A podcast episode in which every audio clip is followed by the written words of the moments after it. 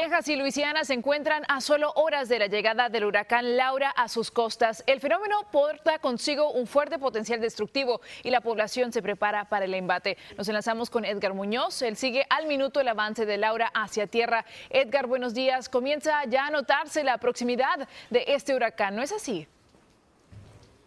Así es, ¿cómo te va? Muy buenos días, Nicola. En efecto, ya hay viento y se aproxima, se acerca este poderoso huracán Laura en categoría 2 en este momento, con 110 millas por hora pero el pronóstico es grave, es terrible. Podría convertirse en cuestión de horas en categoría 3, pero podría tocar tierra en categoría número 4, afectando, ya lo citas tú, en eh, territorio, en la zona costera, no solamente aquí de Luisiana, sino también de Texas, con el pronóstico realmente catastrófico. Algunos eh, meteorólogos hablan de que algunas zonas podrían llegar hasta los 10 pies de inundación, eso sería terrible.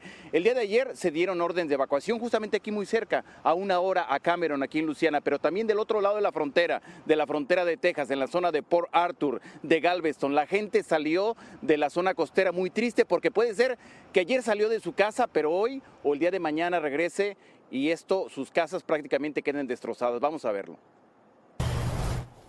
Tratando de proteger sus pertenencias, Anabel se prepara para huir de la furia de Laura.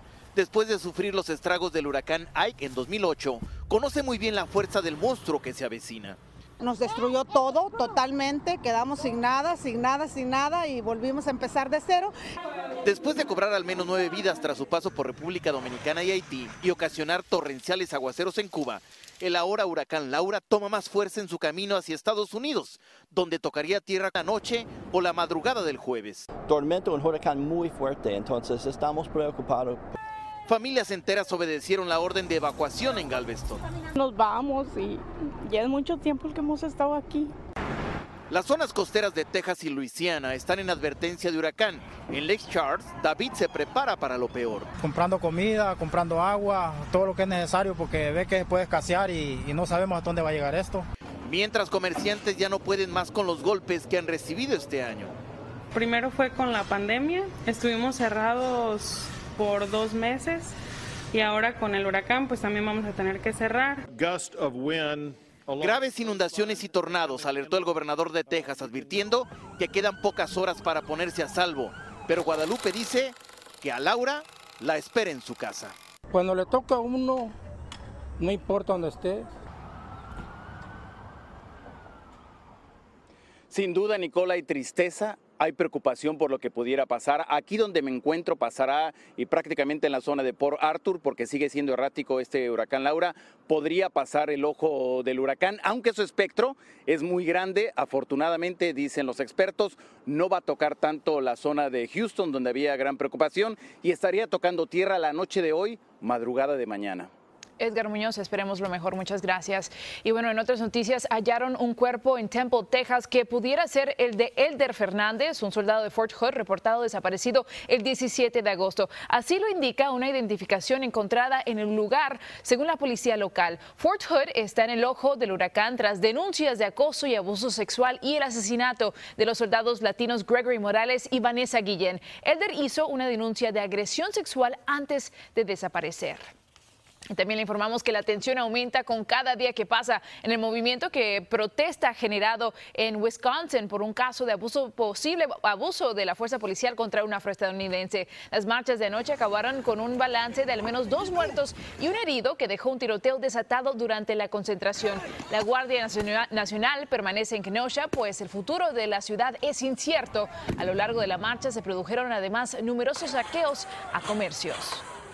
Tenía un car también rompieron vidrios, la puerta principal también y la verdad pues no, no va, no va.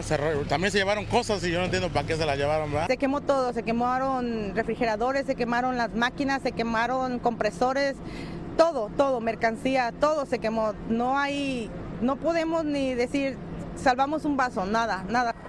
Qué situación. Anteriormente, la familia de Jacob Blake, de 29 años, informó que la víctima quedará parapléjica como consecuencia de los disparos de la gente durante el incidente.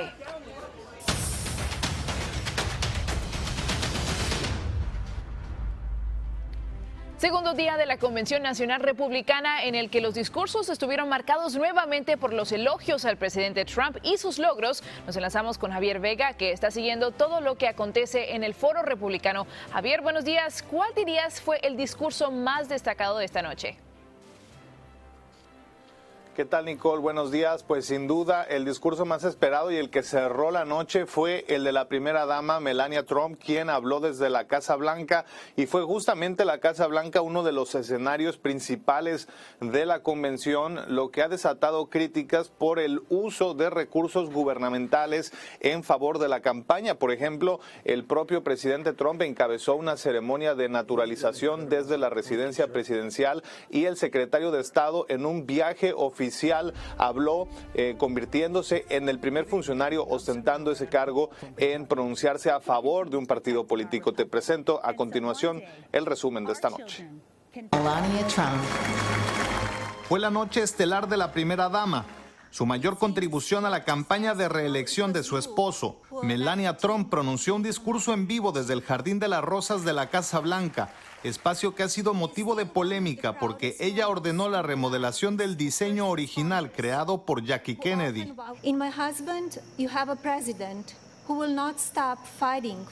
Entre los rosales, sus palabras fueron como pétalos para su esposo. Protagonista todas las noches de la convención, el presidente ya había aparecido en una grabación. En la Casa Blanca otorgó el perdón presidencial a un hombre que fue arrestado en 2004 por robar un banco y que gracias a la religión cambió en prisión y ahora trabaja para reinsertar a exconvictos a la sociedad. El apellido Trump fue una constante de la noche. Por ejemplo, Tiffany, la hija menor del presidente. Quien afirmó que esta es una batalla de la libertad contra la opresión, de la oportunidad contra el estancamiento.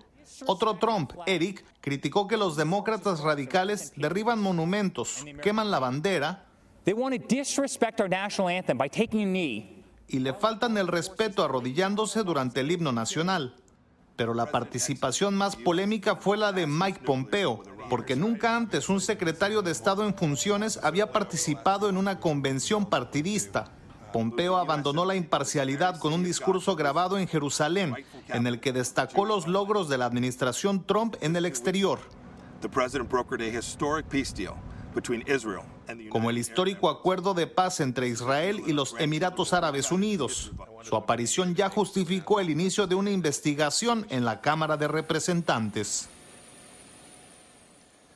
Hoy tercera, tercera noche ya de la convención republicana y el discurso central será el del vicepresidente Mike Pence, quien finalmente aceptará la nominación de su partido. Los organizadores quieren que este sea un momento especial, que este sea un momento simbólico, por lo tanto Pence hablará desde la ciudad de Baltimore, desde un fuerte donde se libró una batalla histórica, esta batalla que inspiró la redacción del poema que hoy es el himno de Estados Unidos. Nicole. Javier Vega, muchas gracias y usted podrá ver este evento en español en todas las plataformas de Telemundo.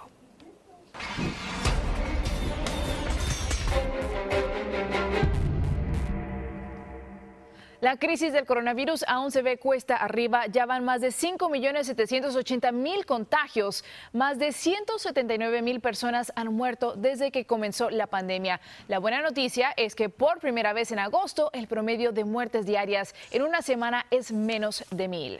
Y los Centros de Control de Enfermedades modificaron su guía sobre las pruebas de coronavirus. Ahora dicen que las personas sin síntomas no necesitan un test aunque hayan estado expuestas. Sin embargo, mientras algunos científicos asienten ante la recomendación, otros dicen que hoy se necesitan más pruebas, pues se sabe que la transmisión hecha por asintomáticos impulsa la propagación del COVID-19.